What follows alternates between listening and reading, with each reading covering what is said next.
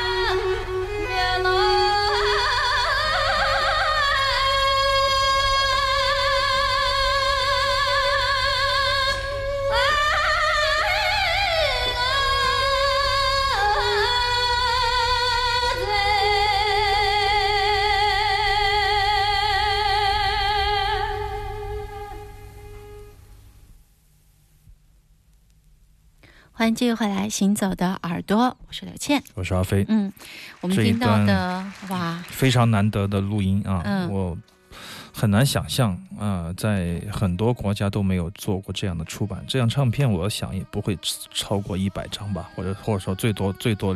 呃，两百张，这个黑胶，对，黑胶唱片，这三张的一个盒装的唱片，这是一九七八年在东京国立剧场的一次亚洲表演艺术交流大会上面的，有三两天的演出，嗯，就是在传统传统的表演方面有有做做这样的研究的一个汇报演出，所以说由小泉文夫代理的三位民俗音乐学家共同打理的这样的一个计划。那么，我觉得特别好的一点就是，他们每一场这样的一些交流活动都有非常完备的录音的文献资料。嗯，当然有可能不是在作为商品来出售，可能是作为馆藏或者说艺术家的，或者说是呃音乐研究的一个资料。但是这种这种录制啊，这个而且是非常专业的录音，给后人带来了无尽的财富。嗯，其实我想说的是，你看七八年的这种艺术交流表演啊。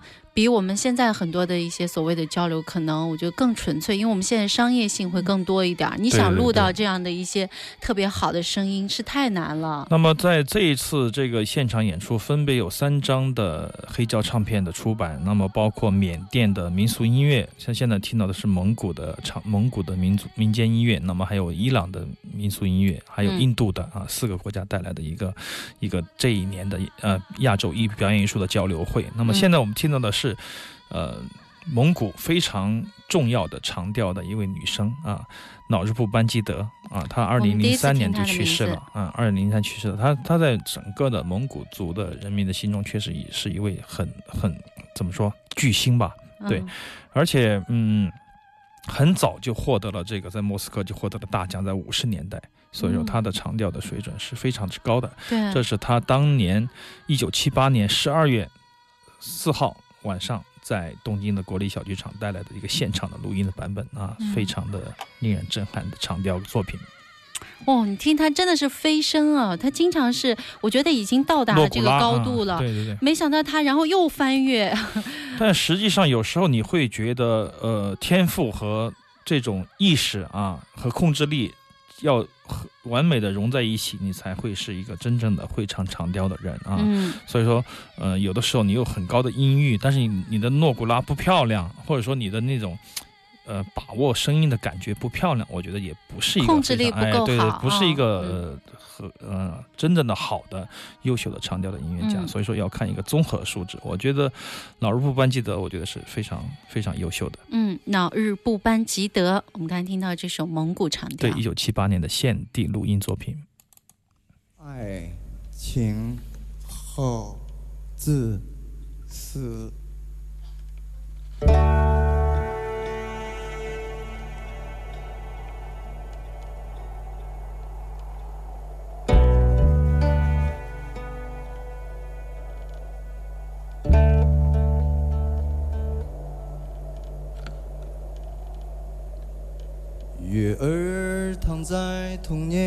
年的床上，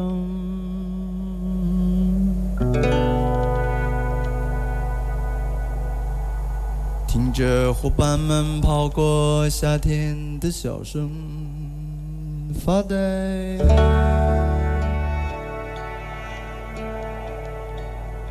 风坐在有马桶的轮椅上。想着能记起你的所有，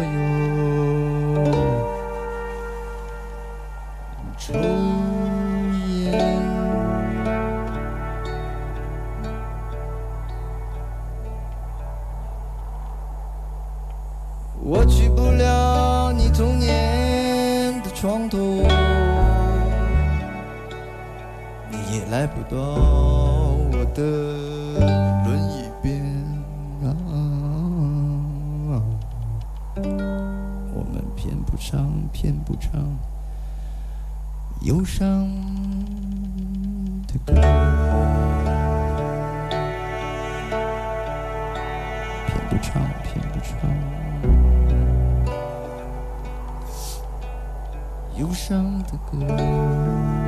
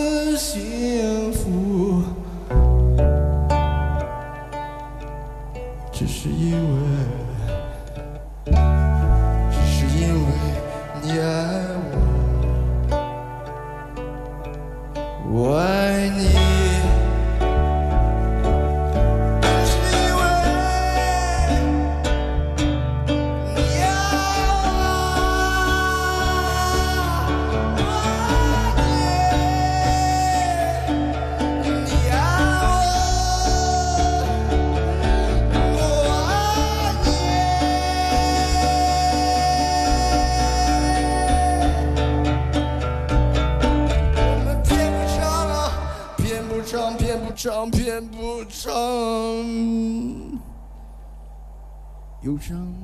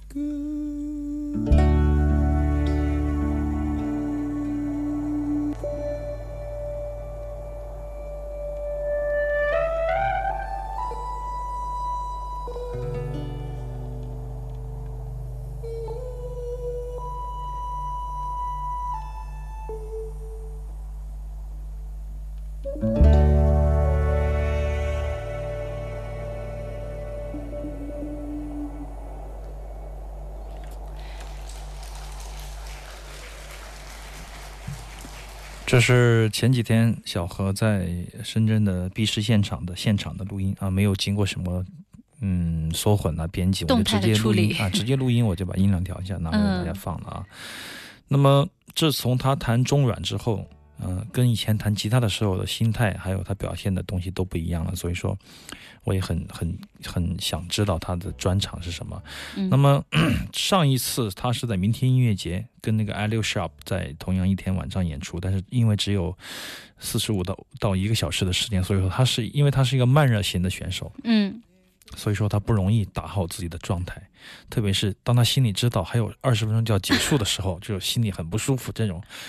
那么在 B 市现场，他就可以有很充足的空间啊，嗯你想演多少？因为他前一晚上在合肥还是哪儿演了四三个半小时，四个半小时。B 市那天他演了多长时其间？实就大概两个多小时，但是我觉得还是很好的。嗯就是他如果一旦知道，呃，他是这样的一个人，以前他没戒酒的时候，他是永远不愿意这个 party 散场的那个人，就嗯一定要喝到不行了，他才会让别人走。完全没有知觉了才对他不。他不光是自己不走，他希望永远都不要散场。这这嗯这场电影和大戏，嗯他他是最重要的一个传酒局的人，就是他其实上他不善于交际，但是他特别想大家在一起，不管喜不喜欢相互，嗯或者说怎么样，他只要喝着他就不想散去，他是这样的一个人。他为什么呢？有那么强大的毅力可以把酒戒呃，了？一夜之间就戒了 啊，一夜之间就戒了啊，一夜之间就吃素了啊，也是当然分了几个不同的阶段，但是他在演出的时候，你仍然会觉得他还是不愿意散场的那个人。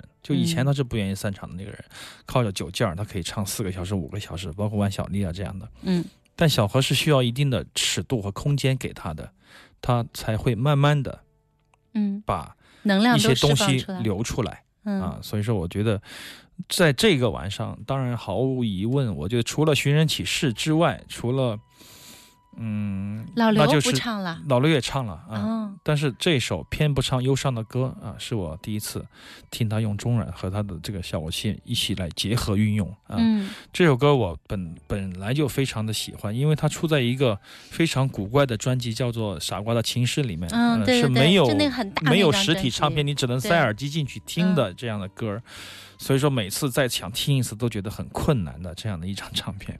有一天也许可以 CD 化吧，嗯，但毫无疑问，这个这张唱片里面有两首爵士的情歌，绝妙的情歌，嗯一首就是九十年代啊，一首嗯就是偏不唱忧伤的歌。我记得当时那个傻瓜的情歌出来的时候，我们还有播过这首歌，也说过好像。对对对对对，但他现场的演绎，我觉得是这一场演绎是非常精彩和经典的啊。嗯，从他的歌词，我们也可以看到这种这种偏为什么要偏不唱忧伤的歌儿啊，这种撕裂的感觉。拧巴的对，对，对月儿躺在童年的床上，听着伙伴们跑过夏天的声音发呆。风坐在有马桶的轮椅上，想着你，想起想着能记起你所有的抽烟。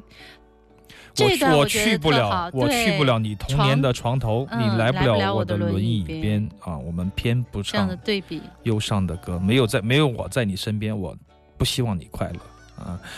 这这个是很典型的小河式的情歌，我觉得没有几个人能写出来。如果不是他这样的人啊，不是他这样的一个有千刀万刻雕出来的这个小河啊，嗯他写不出这样的情歌来。所以说，虽然说他很先锋、很另类，或者说是有人说他很跨界，但嗯实际上他、如果他想要抒情，他会抒的比谁都厉害。对对对，我们之前还说说他那么的疯癫哈，有的时候他疯癫之人必有大爱大恶。对，但是他静下来的时候，他居然这么的深情。对，我觉得这是他的强项，而且无人能够复制，而且是是天才的创作。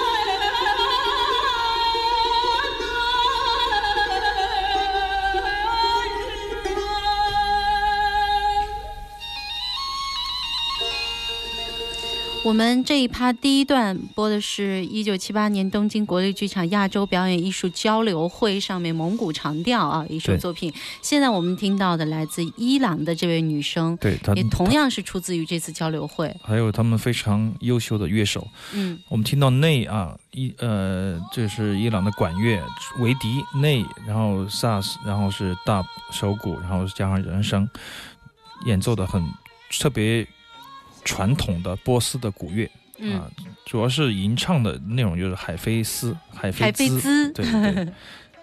古波斯的一位伟大的诗人啊嗯，他的诗句和唱腔，那么一直随着音乐的流淌，一直流到现在社会，所以这张唱片我觉得非常非常的好听啊，而且是而且是不同的层面的一种民俗表演艺术的一种展现。我觉得嗯最好的就是现在我们听到的，呃，伊朗的团和刚才听到的蒙古的团了。嗯，那么呃，以后有机会再给大家来把其他的，包包括日本民俗音乐的一个研讨，还有这个缅甸音乐，呃，还有印度的流浪者音乐啊、呃，流浪呃流浪异能音乐的这样的一个展示，我们有时间再跟大家来分享。嗯，其实你看阿飞这么一说，他唱的是一个诗人的一个诗歌，这样的话，我们就对他有了更深层的一个理解。因为其实我觉得这种文化哈，就是这种嗯，我们熟悉的就会有一种亲近感。比如说刚才听到蒙古长调，我就会觉得哎特别的就是悦耳。但是这一首呢，可能就会觉得能够体会到它的一种悲悯，它的一种壮阔，但是它究竟在唱什么嗯、啊？就是说可能文化的不同，还是领悟力对，而会差且一点。我个人觉得有一些嗯民族的音乐，它就是伴随着这个诗歌的唱诵而来的。嗯它是便于铭记这个呃先知的先贤的诗文，而有一种相互的作用力。包括古波斯，你想，波斯的音乐就是其实就是诗与琴的音乐啊，嗯它是很难把它们分开的。行走的耳朵，我们这一小时听到了有大概七首的作品，接下来还有一个小时行走的耳朵。那我们的老听众腾飞，他现在是在这是个熊辉，熊辉哦哦，哎呀，我怎么老记得腾飞呢？你老想着他呗，就想就老说成他呗。熊辉，我对不起你。卡瓦伯格在哪里？卡瓦伯格神山脚下的一云个小南第一。高峰能听到行走的耳朵吗？我觉得奇怪，是不是带了无线发射器，或者说是加了什么 WiFi？因为他要徒步进到一个村子里面，他说已经走了五个多小时了，快到了。然后呢，他说一边走一边听我们的节目，真正是行走的耳朵。行走的 什么耳朵？好，马上呢，我们进入小段的广告，广告之后继续回到行走的耳朵。